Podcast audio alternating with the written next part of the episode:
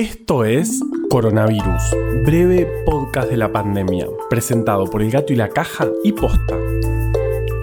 Hoy es martes 20 de octubre, día 231 desde la llegada del SARS-CoV-2 a la República Argentina. La palabra cacharro viene del latín caculus, que es un diminutivo de cacubus, que vendría a ser una olla. El sufijo arro es un despectivo del español.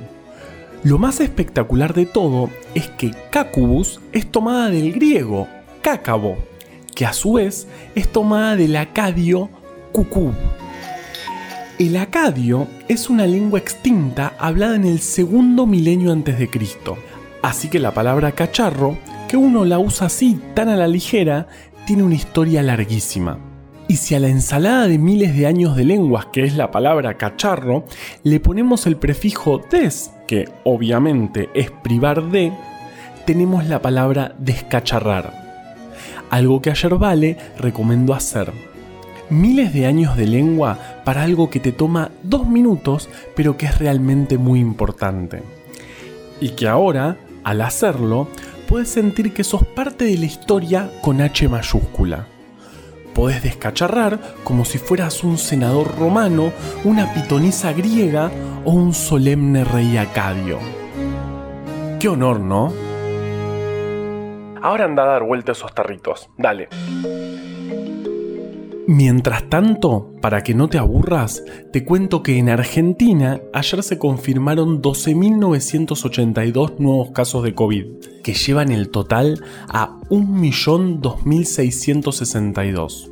De estos, 159.695 son casos activos. Seguro que esto no te sorprende. En varios medios, el titular de ayer fue que pasamos el millón de contagios.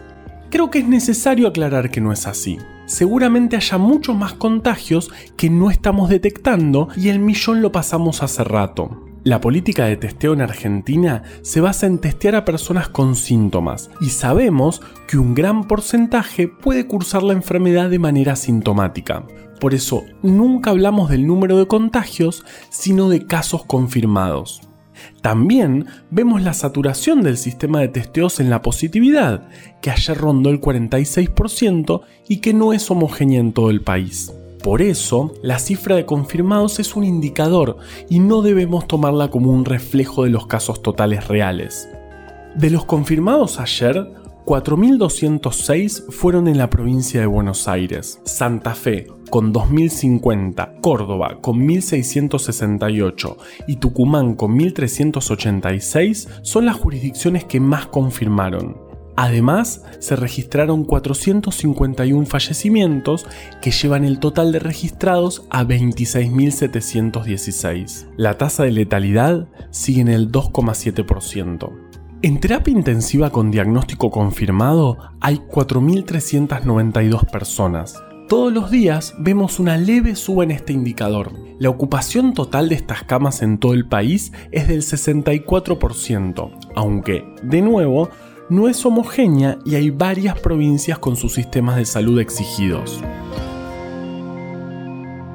Ayer nos enteramos la noticia de que científicos del INTA habían logrado, mediante anticuerpos de llama y de yema de huevo, neutralizar al virus en pruebas in vitro. Varias veces hablamos de los anticuerpos de llama. Si no te acordás, es cuando Leo, el editor de este podcast, puso el audio de una publicidad de los 90 que era La llama que llama, y era realmente espectacular. Yo lo recuerdo como uno de los mejores momentos del podcast, pero yo soy un nostálgico.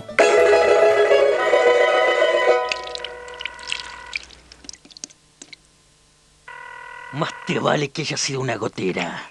Hola, Tibet. ¿Con el Dalai? Habla la lama.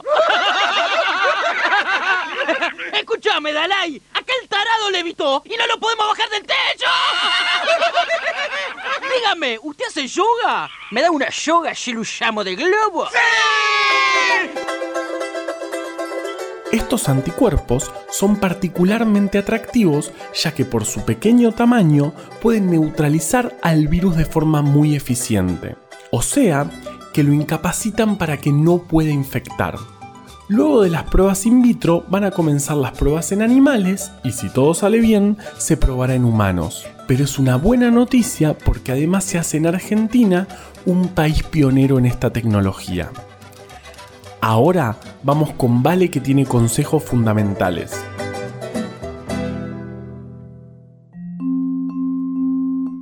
Una de las cosas que sabemos sobre la Aedes aegypti, el mosquito que transmite el dengue, es que viaja a distancias cortas, alrededor de 100 metros nomás. Además, sabemos que los criaderos suelen estar en nuestras casas o cerca de nuestras casas. Esto significa que si controlamos una manzana por vez, podemos prevenir un montón. Si no nos gusta convivir con una pandemia, no le sumemos una epidemia.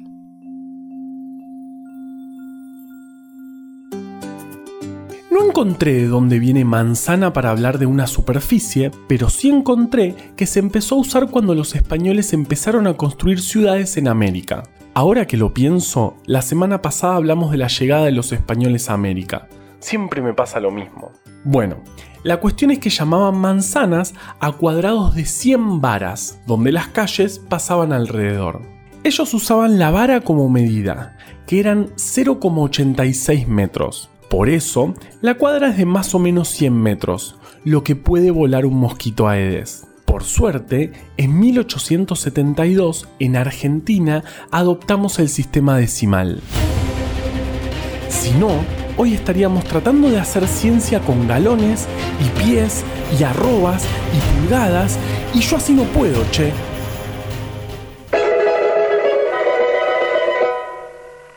Hollywood, ¿ustedes hicieron la del chanchito que habla? A ver, pásamelo. Hola, chachán. ¿Te gustan las manzanitas? Entonces te vamos a poner una en la boca. Acá los únicos animales que hablan somos nosotros, capille. Quiere contratarnos para su próxima película. ¡Decile que sí! ¡Decile que sí! ¿Cuánto hay?